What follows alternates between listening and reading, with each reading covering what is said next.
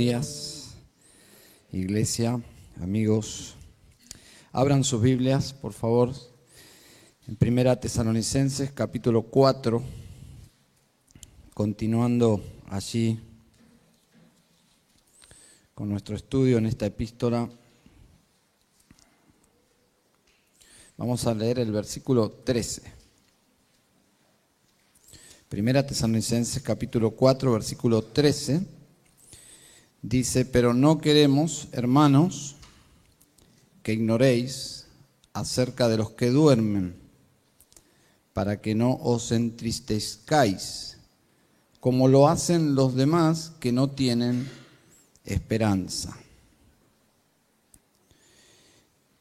La mayoría aborda este pasaje y cree que el tema central es la escatología, la doctrina de los eventos futuros.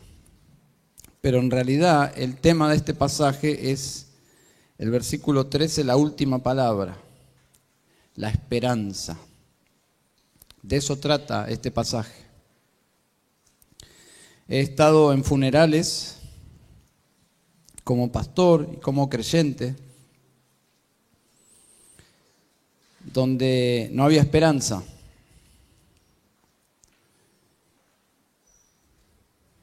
Y me ha tocado predicar donde no hay esperanza. Y se hace difícil. Pero es maravilloso predicar donde hay esperanza. Frente a un cadáver el Evangelio trae esperanza. Jesús aparece en una escena donde todo era tristeza, donde eh, el fallecido ya llevaba cuatro días, donde todo era irreversible, donde todo era tristeza, donde nada, ya está. Y Jesús dice, si crees, si crees. ¿eh? Sí, yo creo que resucitará, era casi como palabras. Dice, no, dice Jesús, yo soy la resurrección y la vida. Y ustedes recuerdan, ¿no? Juan capítulo 11, frente a una tumba, corran la piedra, todos estaban pensando qué, qué está pasando, porque la muerte es irreversible, ya está. Cuatro días, y Jesús con voz de mando dice, Lázaro, ven fuera. Y ustedes conocen la historia, ¿no? Juan capítulo 11. San Agustín dijo que si, si no hubiese mencionado el nombre de Lázaro, el cementerio entero se hubiese puesto de pie. Porque ese poder de mando de nuestro Señor Jesús Así que el tema aquí es esperanza. La expresión del verso 13 nos indica que abre otro tema, un asunto nuevo. Probablemente Timoteo había regresado de estar allí en la ciudad de Tesalónica, se encuentra con Pablo, le da el informe y a partir de ese informe es que se escribe esta epístola, pero quizás Timoteo observó algo y no pudo hacer mucho, simplemente quizás porque ya estaba de regreso, pero observó gente muy triste en la iglesia, gente sin esperanza, gente realmente eh, con depresión probablemente, acerca de sus fallecidos. Entonces Pablo escribe tratando de ayudar a la iglesia específicamente en la esperanza. Entonces, este pasaje que vamos a abordar del versículo 13 al 18 tiene como propósito tratar algunos temas de la escatología, de la doctrina de los eventos futuros, pero el propósito es pastoral. El propósito es ministrar esperanza. No es un pasaje académico, si bien un académico podría dar una clase de, doctrina en este pasaje, pero Pablo no tuvo ese propósito al escribir esta porción, sino pastoralmente ministrar a personas que estaban desanimadas. Para que ustedes entiendan el clima, simplemente a modo de introducción, hace ya varias semanas estuve en un funeral de un hermano en Cristo que partió después de una breve enfermedad terminal. Y en el funeral conocí a su mamá que no paraba de llorar durante todo el funeral y por protocolos intentábamos predicarle a todas las personas, eran muchas, pasaban de 15 personas y predicábamos con pequeños intervalos, grupo tras grupo, pero su mamá estuvo siempre allí y no paraba de llorar, y no paraba de llorar. sus hermanos me dijeron que no había estado, no había podido parar de llorar desde el fallecimiento de su hijo. Y algo que me sorprendió es que me dijo, su hermano me dijo, el único momento que ella paró de llorar fue cuando escuchó la palabra de Dios. Sorprendente. Solo la palabra de Dios traía consuelo. Cuando escuchaba la palabra de Dios, su mamá se detenía, podía calmarse. Así fue que a las semanas fuimos a visitar a esta señora. Intentaba yo llevarle consuelo a su corazón por medio de la palabra de Dios. Y ese es el clima acá. Ese es el clima aquí. Pablo llevando consuelo a gente con mucho dolor que de alguna forma había perdido la esperanza versículo 13, vemos el propósito de esta porción y en el versículo 18. En el versículo 13 dice que no os entristezcáis como lo hacen los demás que no tienen esperanza. Versículo 18, por tanto, confortaos unos a otros con estas palabras.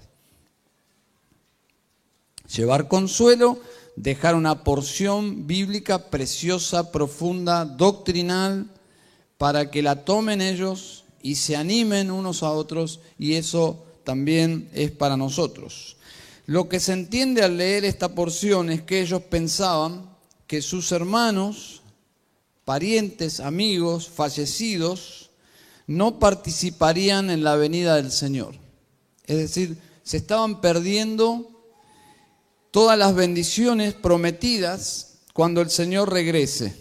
Entonces se habían como casi convencido, siendo cristianas, se perdieron. Muy triste, ¿no?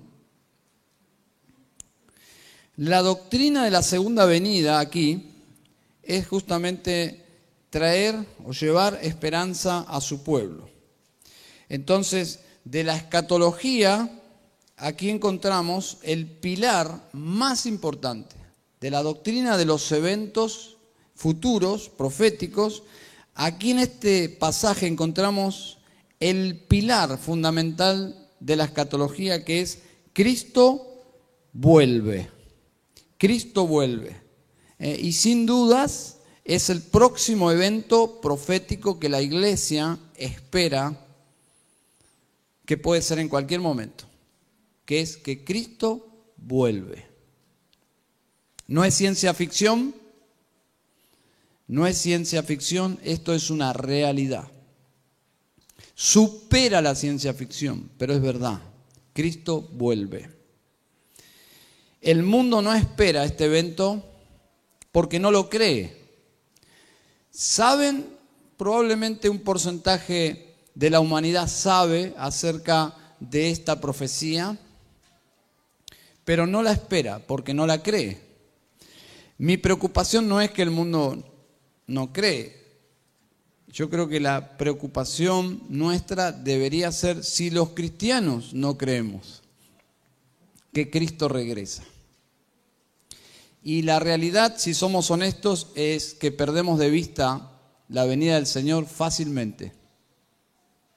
Nos enredamos en los asuntos de esta vida y perdemos de vista que este es el evento que la iglesia debe esperar y siempre esperó. Este pasaje nos menciona tres cosas. En primer lugar, el regreso del Señor en las nubes.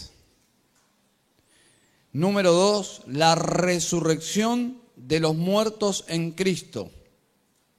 Y en tercer lugar, la reunión de los creyentes con Él en gloria. Bien, esos son los tres puntos. El regreso del Señor en las nubes, la resurrección de los muertos en Cristo, la reunión de los creyentes con Él en gloria. Bien, entonces vamos a ver esas tres cosas en nuestro texto, versículo 16. Pues el Señor mismo descenderá del cielo con voz de mando, con voz de arcángel y con la trompeta de Dios. Entonces el Señor regresa en las nubes. Ustedes saben que en la iglesia primitiva los cristianos se saludaban diciéndose unos a otros Maranata. Era como una arenga, como palabras de, ánimo para que cobren valor frente a sus enemigos. Si fuese un ejército literal, militar y cristiano, antes de salir de las trincheras al campo de batalla, se animarían unos a otros y se dirían, Maranata, porque iban a enfrentar justamente al enemigo. Maranata era una expresión de ánimo, el Señor viene, era eh, relacionado con este evento profético, el Señor viene, pero era para darle ánimo a ser fieles hasta que Él venga. Ustedes saben, o creo que todos saben, que hay diferentes posturas sobre cómo serán estos eventos. Y hasta películas, películas de acción, que no le suman mucho, creo, a estas verdades de la Biblia. Creo que traen más el concepto a, la gente que es ciencia ficción que, temas serios y bíblicos. Pero sin dudas que hay mucho debate. Dentro del debate hay charlas profundas, muy respetuosas, amistosas, enriquecedoras. Pero tristemente, tristemente también se dan debates carnales, debates innecesarios, inmaduros, que no edifican, que no sirven, que no aportan. Mi consejo es, no entre en debates carnales sobre verdades tan serias, tan profundas, que tienen el propósito de edificarnos, de santificarnos, de traer esperanza. No podemos usar algo tan serio para simplemente discutir como personas sin Dios discutiendo de asuntos, no sé, de política. No caigamos en eso. Ahora, la postura que todos los creyentes compartimos históricamente es que Cristo regresa. Y ese es el pilar que vemos aquí en este pasaje. Cristo regresa. En eso todos estamos de acuerdo. Y la primera venida del Señor, que es historia para nosotros, eh, fue para redimirnos. La pregunta es, ¿estamos redimidos o esperamos nuestra redención? Ambas cosas. Estaba pensando una forma de, explicar esto. Es como si alguien te regalara un, un auto, un vehículo. Te da todos los documentos a tu nombre, pero solo te dice, en breve te llegará a tu domicilio. Ya es una realidad. Ya están los documentos, simplemente falta que ese vehículo esté en tu control, en tu, en tu, en tu hogar. Efesios capítulo 1, versículo 13 y 14 es la misma situación. Dice que fuimos sellados con el Espíritu Santo de la promesa, que es las arras, es eh, la garantía de nuestra herencia. ¿Qué herencia? La redención. La redención futura. Estamos redimidos, ya la salvación es nuestra. ¿Cómo llegó esa salvación a nosotros? Dice el versículo 13, después de escuchar el mensaje de la verdad, el evangelio de vuestra salvación, y habiendo creído, fuiste sellados. En ese momento, en ese momento fuimos sellados, redimidos, adquiridos por Dios, comprados. Ya somos de Dios, somos el pueblo de Dios, si has creído en Jesús, obviamente. Si no has creído en Jesús, eso no ha sucedido en tu vida todavía. Pero para nosotros que hemos creído en Jesús, ya somos redimidos, pero esperamos la redención final. La redención final. Es decir, entre la redención del alma y del cuerpo hay ahí una distancia, un paréntesis. Pero Dios, mientras esperamos la redención de nuestro cuerpo, nos dio su espíritu. El Espíritu Santo es la garantía de que un día seremos libres que un día esa ciudad de Dios que estábamos cantando recién será una realidad, será nuestro hogar. Pero qué triste es vivir sin esperanza. Qué triste es vivir en este mundo caído sin esperanza.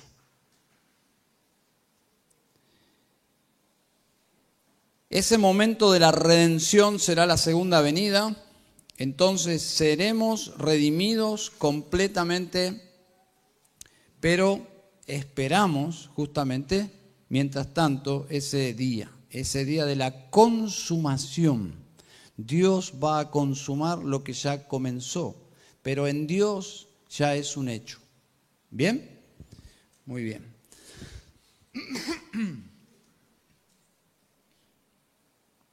La promesa de la segunda venida siempre se da en toda la historia de la iglesia y en las escrituras se da en un marco de sufrimiento. La iglesia sufriente, atribulada, está acorralada en un sentido, está en campo enemigo, está rodeada, este es el mundo, ¿no? El mundo de Satanás en un sentido, pero mira hacia arriba, su pronto auxilio viene y viene de lo alto, viene del cielo. ¿eh? El Dios en persona irrumpe en la historia y libera a su pueblo. Ese es el cuadro de la segunda venida de Cristo. El Salvador regresa en el momento justo para salvar a su pueblo. Sin dudas, como ya lo hemos mencionado en toda esta epístola, el clima de, este, de esta epístola en ese momento era una iglesia sufriente, sufriente, mucha hostilidad de parte de la ciudad, de los paganos, una incomprensión por esta nueva fe, un odio, bueno, tribulación. Y este es el lenguaje que usa Pablo y alude a una batalla. Versículo 16, ese socorro justamente es el lenguaje del versículo 16, cuando dice voz de mando, es el grito de un guerrero, es un grito de un guerrero que entra en batalla para la victoria, para liberar, para vencer. Voz de mando, voz de arcángel, ese también es una voz de autoridad y probablemente indica que los ángeles vienen en esa comitiva, en ese pelotón, podríamos decir, eh, como dice Zacarías 14, 5, y vendrá el Señor mi Dios y todos los santos con él. ¿Se imaginan, no? ¿Quién podría enfrentar a un general, a un ejército así. El Señor y todos sus ángeles. Probablemente la voz del Señor como el general de ese ejército y la voz del arcángel como autoridad de toda la parte del ejército angelical. Dice Mateo 25, 31, pero cuando el Hijo del Hombre venga en su gloria, todos los ángeles y todos los ángeles con él. No hay forma que Hollywood ni ningún, ninguna empresa pueda reproducir este evento. No hay forma. No importa los recursos tecnológicos que puedan tener, es irreproducible esta escena gloriosa porque escapa aún nuestra comprensión. Y dice allí también con la trompeta de Dios, que también evoca a una batalla.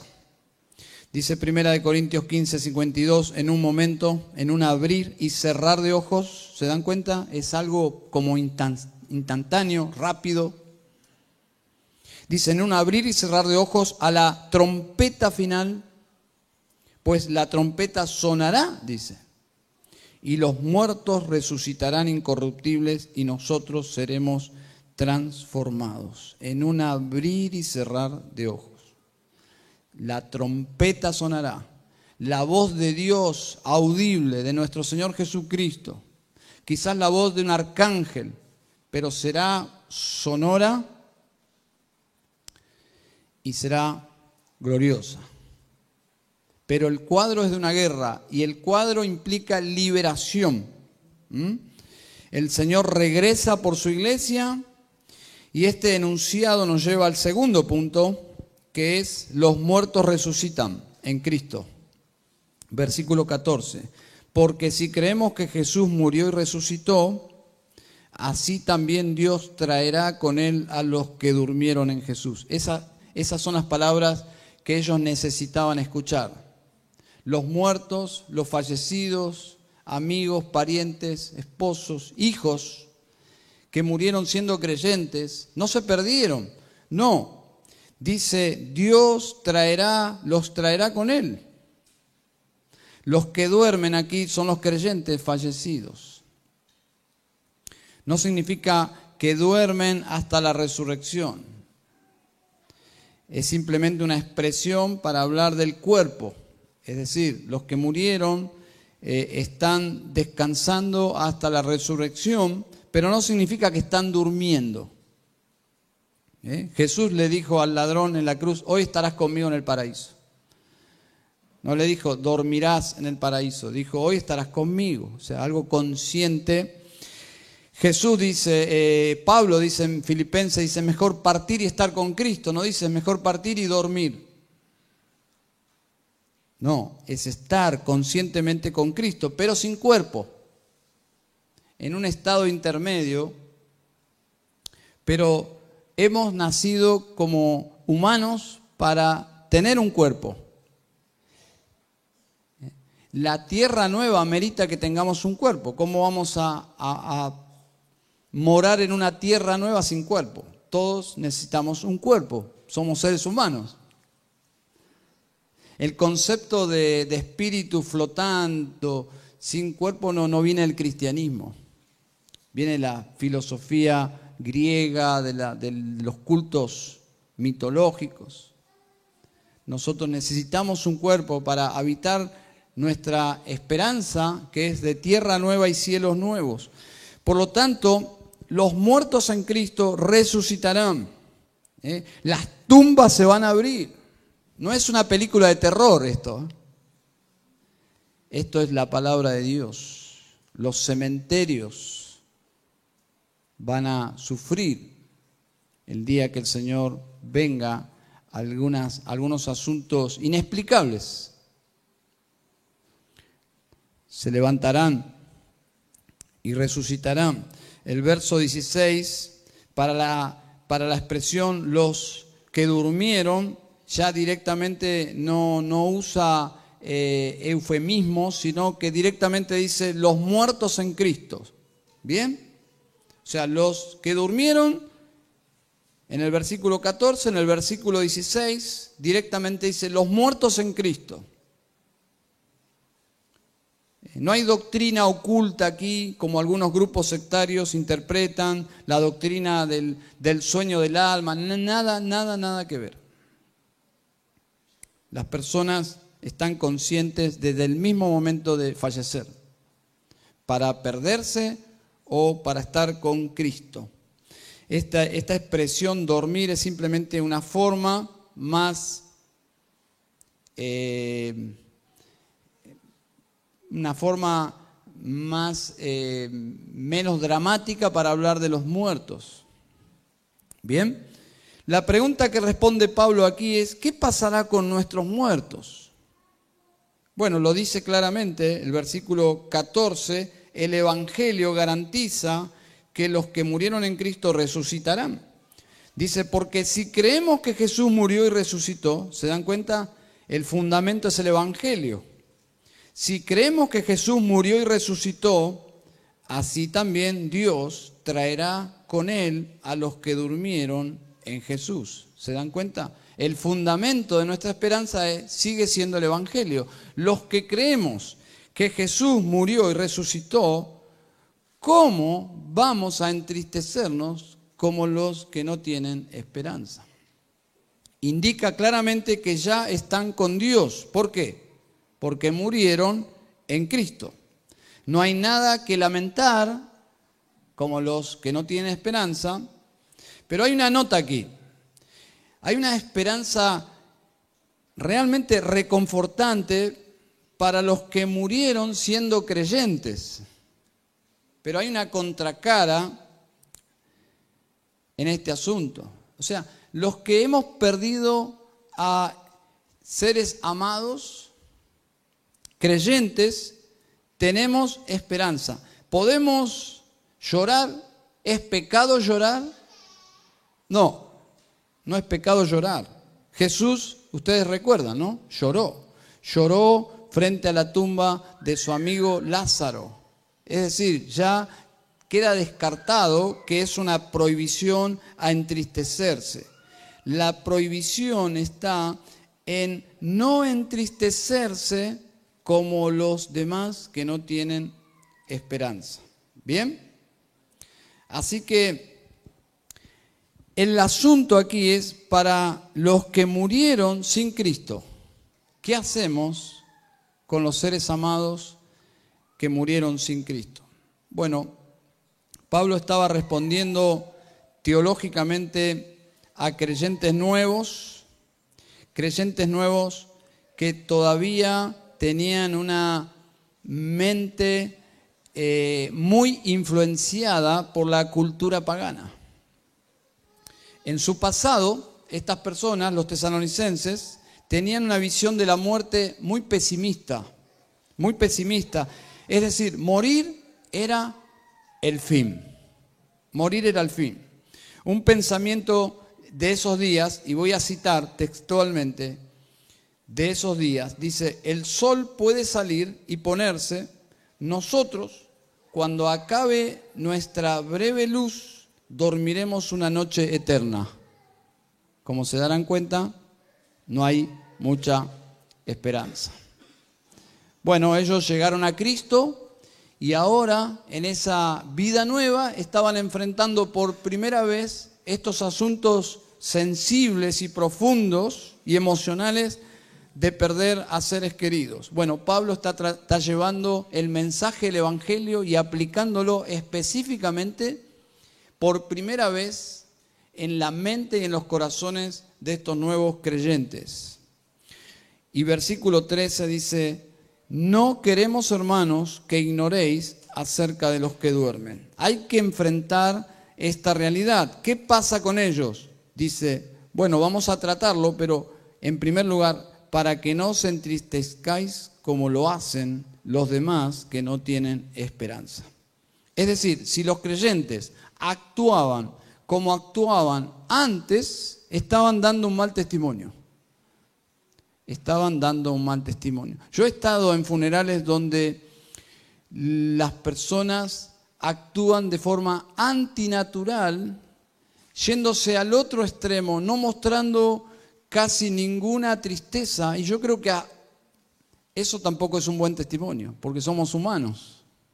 Si alguien se fue, nos entristecemos. Si alguien se va del país y vamos al aeropuerto de Seis a despedirlo y no sabemos cuándo lo vamos a volver a ver, sería un poco extraño que yo lo despida con una sonrisa y como que, casi como que está feliz que me voy, ¿no?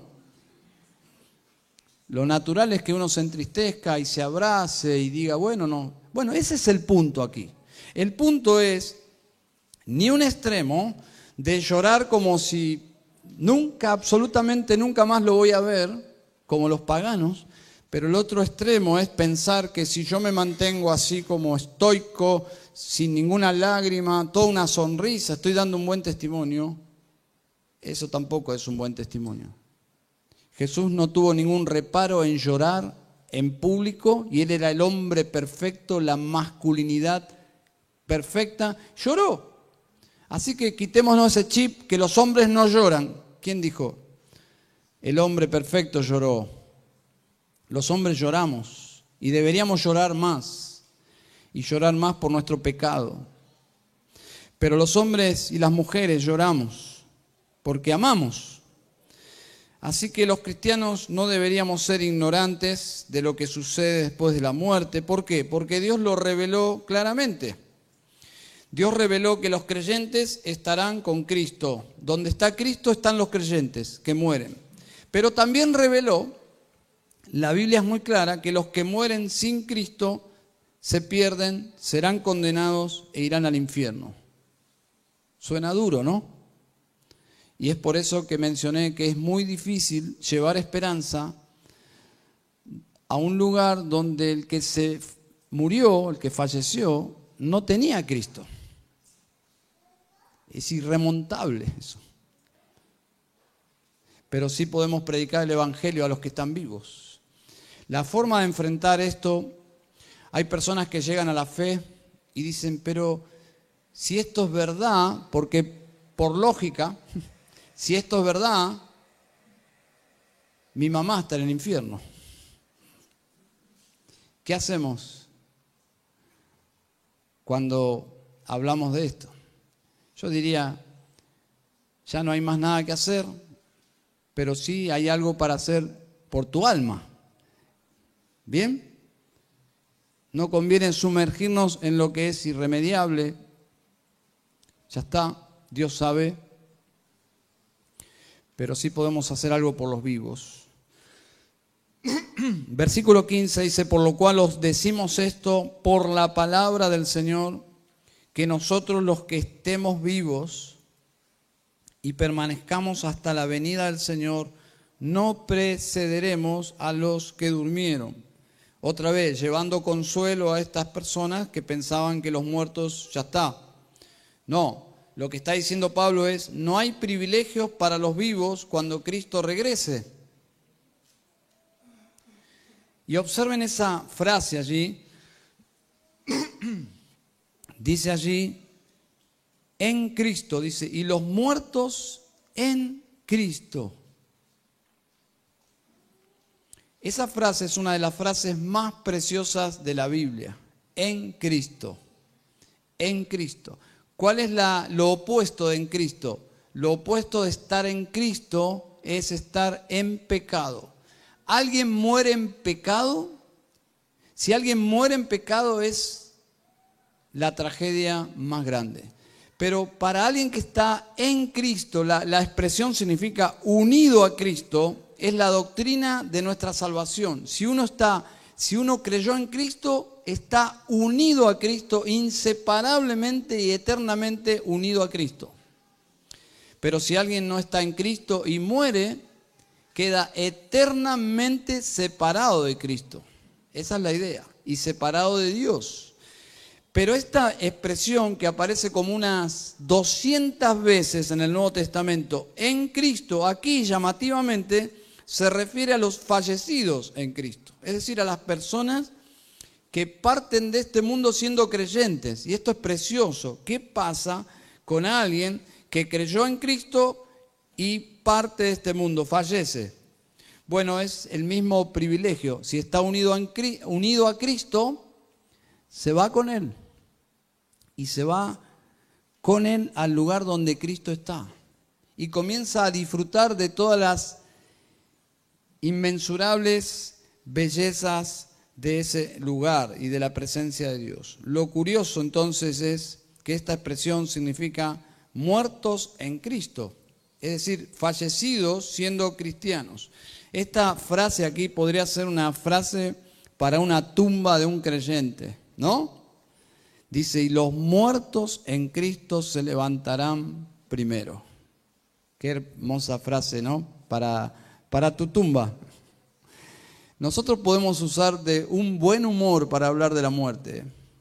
¿Por qué? ¿Por qué podríamos usar humor para hablar de la muerte? Porque la muerte no nos asusta. Ustedes saben que en algunos medios es una palabra prohibida. Estaba hace un tiempo mirando un programa donde alguien comenzó a hablar de la muerte y todos se escandalizaban y no sabían cómo hacerlo callar. ¿Por qué? Porque no les gusta. No se habla de la muerte. Nosotros hablamos de la muerte con un sentido de humor inclusive. Inclusive Pablo llegó a decir, morir es ganancia. Suena como alguien que está loco, ¿no? Bueno, el cristianismo para este mundo es una locura. Morir es ganancia. Si entendieron lo que estábamos cantando de la ciudad de Dios, morir es ganancia. No era un hotel cinco estrellas en el Caribe lo que estábamos cantando recién. Una ciudad de esa profunda belleza y felicidad no es un hotel de cinco estrellas de lujo, ¿no? Es el cielo, es la presencia de Dios. ¿Quién no quisiera estar allí? Bueno, nosotros cantamos una canción, Unido a Él no moriré, preciosa canción. ¿Es correcta? ¿Es correcta? Estar en Cristo no evita enfrentar este evento traumático que es la muerte. No evita. Lo que sí evita es la muerte segunda. La muerte segunda es la que menciona Apocalipsis 21.8. Dice, pero los cobardes e incrédulos, los abominables y homicidas, los fornicarios y hechiceros, los idólatras y todos los mentirosos tendrán su parte en el lago que arde con fuego y azufre, que es la muerte segunda. Esta es la muerte que jamás vamos a enfrentar los que estamos en Cristo. La muerte segunda. Es la peor muerte. Jesús murió para matar la muerte, para darnos esperanza, para darnos vida, eh, eterna. Pero si estamos en Cristo. Si no estás en Cristo, dice allí, un lago que arde con fuego y azufre, que es la muerte segunda. Si alguien pregunta, ¿Cómo sabemos que estas cosas son verdad?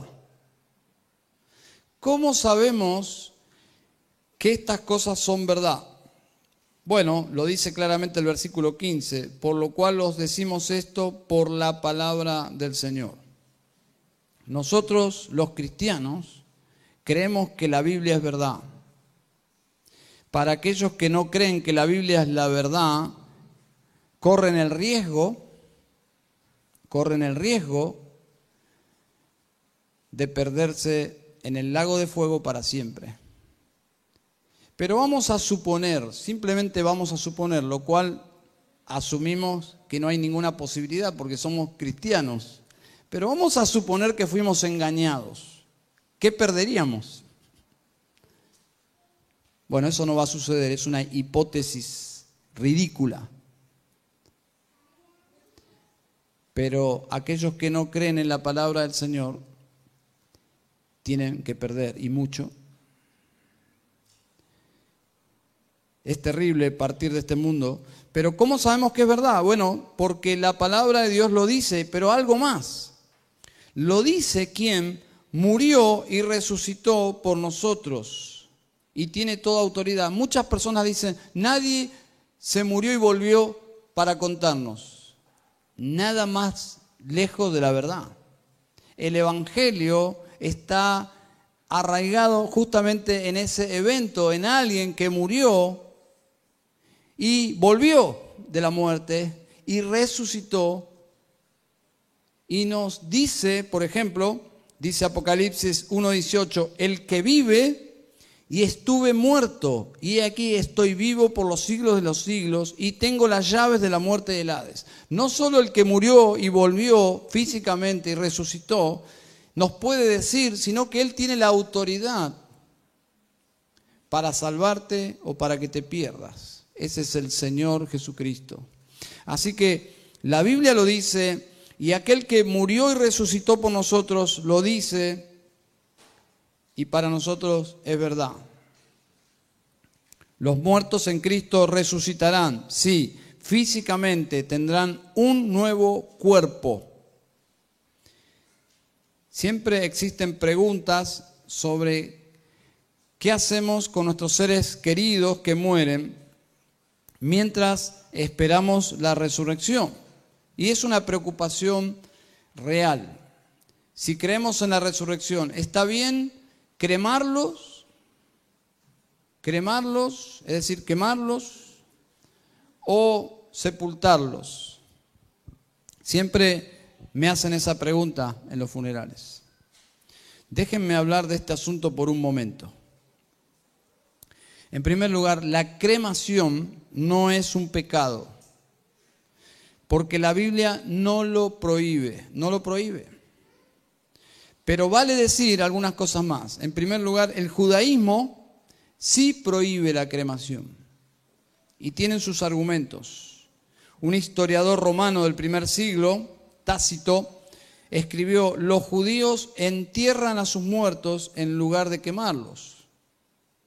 Es decir, es el concepto del entendimiento según la Torá de qué hacer con los muertos. Pero por principios bíblicos, tenemos que llegar a la conclusión que es preferible el entierro a la cremación. Y voy a citar simplemente cuatro puntos.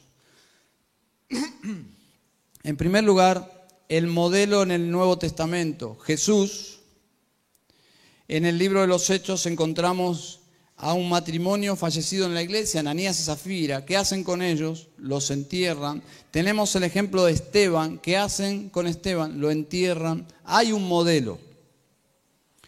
En segundo lugar, el pasaje de Génesis 3:19. Con el sudor de tu rostro comerás el pan hasta que vuelvas a la tierra, porque de ella fuiste tomado, pues polvo eres y al polvo volverás, hablando del cuerpo.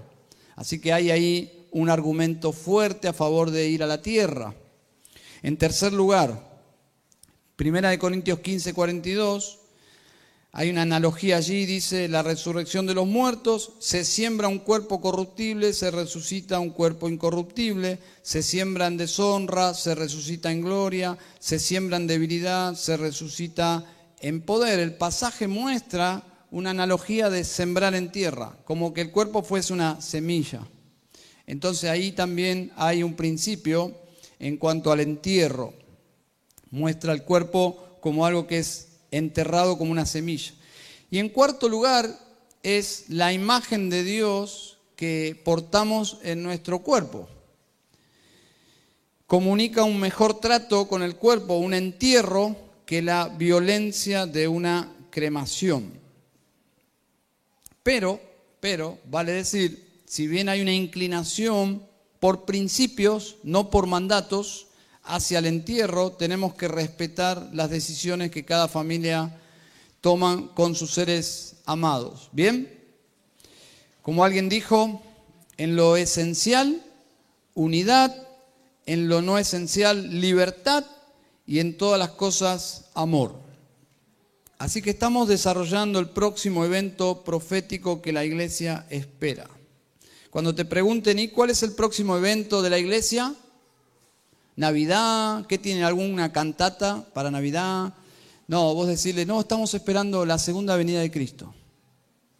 Ese es el evento que la iglesia espera. Primera de Tesalonicenses 1.10 dice, esperar de los cielos a su Hijo, el al cual resucitó entre los muertos, es decir, a Jesús, quien nos libra de la ira venidera. ¿Eh? Jesús nos libra de la ira venidera, del juicio de Dios que viene sobre este mundo. Entonces, tres cosas. En primer lugar, que menciona este pasaje, el regreso del Señor en las nubes. Las nubes pueden ser las nubes que nosotros vemos, probablemente, o pueden ser las nubes de gloria. ¿eh? Representan la gloria de Dios, como que Jesús va a irrumpir en una escena gloriosa como el Shekinah en el Antiguo Testamento, y eso puede representar las nubes, o pueden ser estas nubes que nosotros vemos. En segundo lugar, los muertos en Cristo resucitarán ¿eh? y se reunirán con Jesús.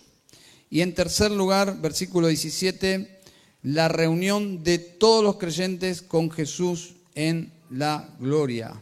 Dice versículo 17, entonces nosotros, los que estemos vivos, Pablo se incluye, algunos dicen Pablo estaba seguro de participar en el arrebatamiento.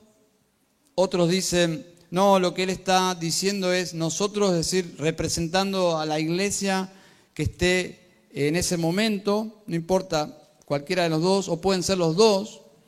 Dice entonces, nosotros los que estemos vivos y que permanezcamos, seremos arrebatados juntamente con ellos, es decir, con los muertos resucitados, en las nubes al encuentro del Señor en el aire y así estaremos con el Señor siempre. Bien, todos los creyentes, observen, todos los creyentes debemos creer en el, en el arrebatamiento. Todos los creyentes creemos en el arrebatamiento. Lo dice aquí la escritura. Dice, seremos arrebatados juntamente con ellos en las nubes al encuentro del Señor en el aire. Es decir, esto suena como ciencia ficción, pero esto es historia futura, esto es profecía. Un día va a suceder que en un abrir y cerrar de ojos, la iglesia será y se encontrará en otra realidad, tan real como este mundo, pero ahora en gloria con el Señor y todos los creyentes allí en su presencia, en gloria, esto sucederá. Ahora, todos creemos en el arrebatamiento, la diferencia radica en, en que algunos creen que será secreto y otros que será visible pero todos creemos en el arrebatamiento. ¿Bien? Hay buenos argumentos para ambas posiciones. Ahora tenemos que ser honestos, la evidencia pesa más hacia una venida visible y gloriosa para juzgar y para reinar. Lo fundamental es que esperamos que Cristo regrese y todos seremos reunidos con Él. Dice la expresión allí, y así estaremos con el Señor siempre. ¿Cómo será eso? Lo más glorioso de este evento es que estaremos con el Señor para siempre. Y es por eso, hermanos, que el primer mandamiento de la Biblia es el primer mandamiento de la Biblia. Amarás al Señor, tu Dios, con todo tu corazón con toda tu mente, con todas tus fuerzas. Cuando amamos al Señor, le esperamos. Cuando el Señor es alguien tan lejano, un ser tan distante, ¿por qué yo quisiera que Él vuelva? ¿Y por qué yo quisiera estar con Él? Tenemos que desarrollar una relación con nuestro Señor Jesucristo, de amor. Familiarizarnos con Él. Alguien puede decir, sí, pero ¿cómo? ¿Cómo? Bueno, por la fe, por la fe. ¿Es una experiencia real nuestra comunión con Dios? ¿Sí o no? o esa autosugestión. Cuando oramos, ¿realmente estamos hablando con nuestro Señor o realmente estamos imaginando que hablamos con nuestro Señor? Ahí entra la fe. La Biblia dice que Dios oye nuestras oraciones. La Biblia dice que Él está con nosotros. La Biblia dice que Él nos cuida. La Biblia dice que Él está dentro de nosotros. La Biblia dice que viene por nosotros. Todas estas verdades, ¿qué hacemos? ¿Es real Jesucristo para nosotros? ¿Le amamos? ¿Le esperamos? ¿Nos emocionamos ante esta promesa que estaremos con Él para siempre? Tuvimos un, caso en la iglesia de Villa del Parque de un joven que vino a Argentina escapando de, su país, de Venezuela, intentando traer a su familia rápidamente, pero no sucedió. No sucedió según sus planes, fue todo al revés. Llegó él y no pudo traer al resto de su familia, su esposa y dos hijos. Y pasó una semana, pasó dos semanas, pasó un mes, pasó un año, pasó dos años, pasaron tres años. La única relación que tenía con su familia eran los medios tecnológicos. Y algo que me llamó la atención, que mencionó él en una carta, que cuando él volvió, sus hijos le amaban. Para, eso, para él eso fue impresionante. Su miedo era que sus hijos lo desconozcan. ¿Dónde estuvo papá estos tres años? ¿Quién es este hombre? Sus hijos le amaban. Eso fue para él algo precioso. Dice, sus hijos le amaban.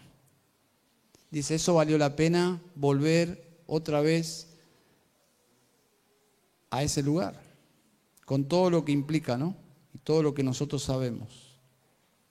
Su familia fue reunida. Debemos amar a nuestro Señor. Debemos amar a nuestro Señor.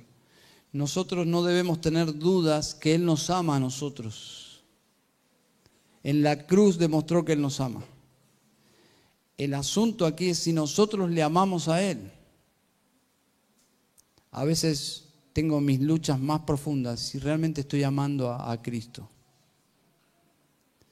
si estoy respondiendo a tanto amor, siendo que Él entregó su vida por mí? Siendo lo que éramos, ¿no? En mi caso, un drogadicto perdido, no valía nada de nada, Cristo murió por mí. ¿Cómo no amarle? ¿Cómo no amarle?